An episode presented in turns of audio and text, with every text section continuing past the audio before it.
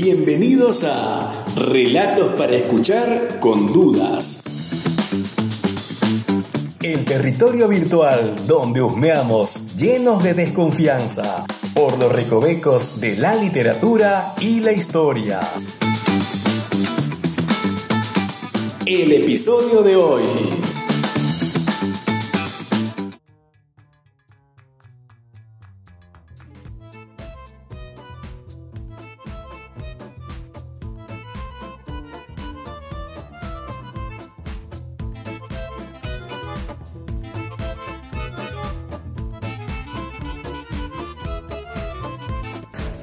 Nadie puede dudar de que las cosas recaen.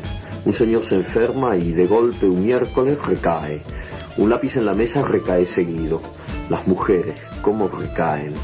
Teóricamente a nada o a nadie se le ocurriría recaer, pero lo mismo está sujeto, sobre todo porque recae sin conciencia, recae como si nunca antes. Un jazmín, para dar un ejemplo perfumado, a esa blancura, ¿de dónde le viene su penosa amistad con el amarillo? El mero permanecer ya es recaída, de jazmín entonces. Y no hablemos de las palabras, esas recayentes deplorables, ni de los buñuelos fríos que son la recaída clavada. Contra lo que pasa, se impone pacientemente la rehabilitación. En lo más recaído hay siempre algo que pugna por rehabilitarse, en el hongo pisoteado, en el reloj sin cuerda, en los poemas de Pérez, en Pérez. Todo recayente tiene ya en sí un rehabilitante, pero el problema para nosotros, los que pensamos nuestra vida, es confuso y casi infinito. Un caracol segrega y una nube aspira. Seguramente recaerán, pero una compensación ajena a ellos los rehabilita, los hace treparse poco a poco a lo mejor de sí mismos antes de la recaída inevitable. Pero nosotros, tía, ¿cómo haremos? ¿Cómo nos daremos cuenta de que hemos recaído si por la mañana estamos tan bien, tan café con leche, y no podemos medir hasta dónde hemos recaído en el sueño o en la ducha? Y si sospechamos lo recadente de nuestro estado, ¿cómo nos rehabilitaremos? Hay quienes recaen al llegar a la cima de una montaña, al terminar su obra maestra, al afeitarse sin un solo tajito. No toda recaída va de arriba abajo, porque arriba y abajo no quieren decir gran cosa cuando ya no se sabe dónde se está. Probablemente Ícaro creía tocar el cielo cuando se hundió en el mar epónimo y Dios te libre de una zambullida tan mal preparada. Tía, ¿cómo nos rehabilitaremos?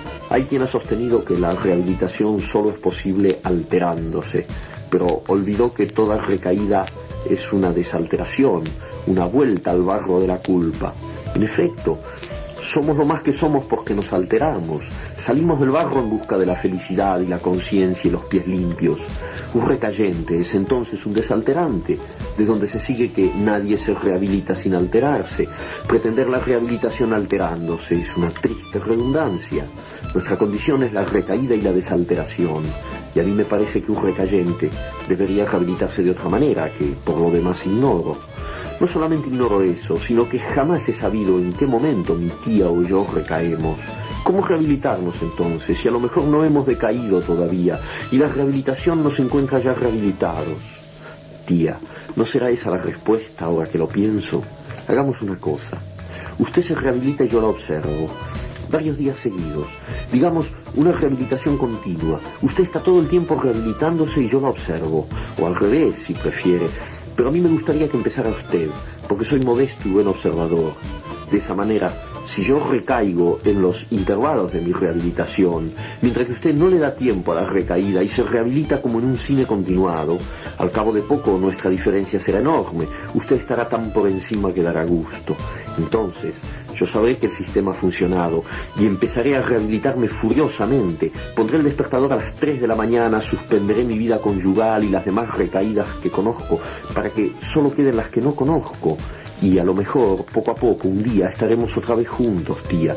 Y será tan hermoso decir, ahora nos vamos al centro y nos compramos un helado. El mío todo de frutilla y el de usted con chocolate y un bizcochito.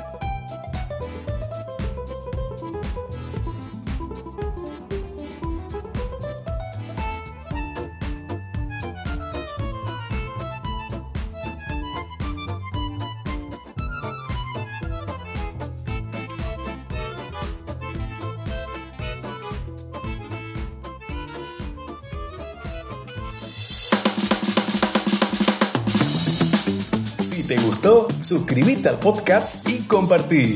Si no, pues gracias por acompañarnos. Y no te olvides nunca que para hacer es haciendo. Chao.